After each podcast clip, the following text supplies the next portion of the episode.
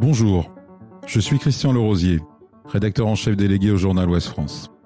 Il y a quelques semaines, notre journal proposait à ceux qui le souhaitaient de prendre la plume pour un concours d'écriture. Nous vous demandions alors de mettre en avant des femmes remarquables. Nous avons été gâtés, avec plus de 150 portraits reçus. Vous nous avez parlé d'une grand-mère, d'une mère, d'une amie ou encore d'une collègue. Des portraits touchants, sensibles, étonnants. On s'est dit que ces vies méconnues méritaient de sortir de l'ombre et d'être entendues. Dans quelques instants, vous allez écouter le portrait de l'une d'elles, lu par une ou un des collègues de la rédaction. Bonne écoute. Clara, juge d'instruction. J'avais beaucoup entendu parler d'elle avant d'entrer dans son bureau pour la première fois. Malheureusement, on n'avait pas dépeint une jolie image d'elle.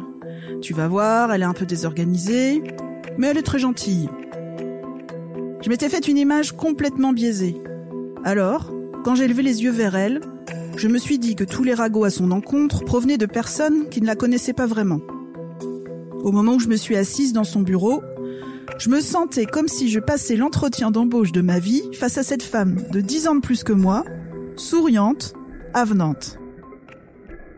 C'est ma bosse, Clara. Si vous vous retrouvez dans son bureau, c'est que vous avez commis des crimes. Elle est juge d'instruction. Elle fait face à des trafiquants de drogue, des violeurs, des meurtriers. Elle ne baissera jamais les yeux. Surtout pas face à eux.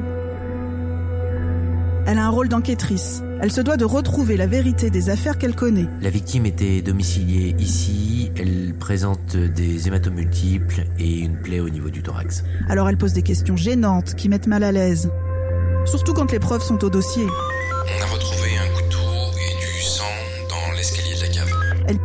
Elle écoute, elle attaque, elle comprend. Mais surtout, elle instruit à charge et à décharge. C'est l'une des personnes les plus badass et courageuses que je connaisse. Ça fait près de dix ans qu'elle fait ce métier-là, elle n'a pas l'air de s'en lasser. Elle en demande même. Les dossiers ont beau se ressembler, les infractions étant objectivement les mêmes, la richesse de son métier se trouve dans les situations personnelles des auteurs ou des victimes qu'elle rencontre. Rechercher la vérité, servir à quelque chose, faire émerger des situations, transmettre un dossier avec tous les éléments pour pouvoir être jugé en toute indépendance, c'est l'essence de ce qu'elle fait au quotidien. Alors, souvent, je m'adosse contre le chambranle de notre porte communicante et je l'observe en silence. Le téléphone calé entre l'épaule et l'oreille, elle parle stratégie d'enquête avec des officiers de police judiciaire ou demande des explications à des experts sur des sujets techniques et pointilleux, tout en répondant à des mails. À l'espionner dans l'ombre de l'embrasure de la porte, je me rends compte à quel point elle est inspirante, forte, déterminée. Je me dis que si un jour je deviens juge, jamais je n'arriverai à faire ce qu'elle est capable de faire. C'est le genre de femme qui a lu son dossier mais qui n'a pas eu le temps de préparer les questions pour l'interrogatoire. C'est pas grave. Elle a tout en tête et surtout les points du dossier qui discordent. De fait, elle est capable de tenir 2h30 d'une joute verbale de questions-réponses. De ma place, je l'assiste et je retranscris ses conversations avec les mises en examen, les parties civiles ou les témoins. Je la vois mener son interrogatoire de bout en bout, sans hésiter une seconde. Tout à coup, une vraie gladiatrice dans son arène. Je suis sa cerbère, elle est mon Hadès. Personne ne passe la porte de son bureau sans que je sache qui c'est, que je l'ai accepté, explicitement ou implicitement. Et surtout, je la protège des nombreux coups de téléphone venant des enquêteurs, des justiciables ou des avocats qui pourraient la freiner ou la déconcentrer. De l'extérieur, vous me direz que je suis sa secrétaire. Je suis dix fois plus que ça. Je suis, en premier lieu, sa greffière, la garante de la procédure qu'elle met en œuvre pour atteindre la vérité du dossier. En second lieu, je suis sa secrétaire, sa protectrice, son amie, sa confidente. Elle me le rend bien Elle me demande régulièrement mon avis sur les dossiers. Nous avons des débats juridiques et moraux ensemble.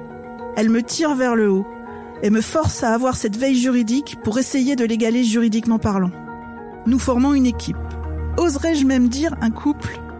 Nous passons plus de temps ensemble que chacune avec nos conjoints respectifs. Alors il nous arrive de nous confier sur nos vies et nos emmerdes privées, mais aussi sur nos bonheurs. Parce qu'après tout, Clara est comme tout le monde. En même temps que d'être juge, c'est aussi une maman, et avant tout une femme. C'est quelqu'un qui ne parle pas vraiment d'elle si on ne va pas lui tirer les verres du nez, parce que il y a des choses plus importantes qu'elle dans la vie, me dit-elle. Gérer les détenus, préparer ses interrogatoires, lire ses dossiers, parler de stratégie d'enquête avec les officiers de police judiciaire, tout ça c'est du pipi de chat à côté d'un conjoint qui craint de passer après, des enfants à élever, ou encore répondre à la question qu'est-ce qu'on mange ce soir? La vie de maman prend le dessus dès qu'elle passe la porte du bureau. Elle arrive à mener de front toutes ses vies, femme, maman et juge d'instruction. Et ça, ça m'inspire. Lucie Bourlès. Elle mérite d'être dans le journal. Elle mérite d'être dans le journal. Elle mérite d'être dans le journal. Elle, mérite d'être dans le journal. Elle mérite d'être dans le journal. Elle mérite d'être dans le journal. Elle mérite d'être dans le journal. Retrouvez cet épisode ainsi que nos autres productions sur le mur des podcasts et aussi sur notre application Ouest France. N'hésitez pas à nous mettre 5 étoiles si vous avez aimé ce programme.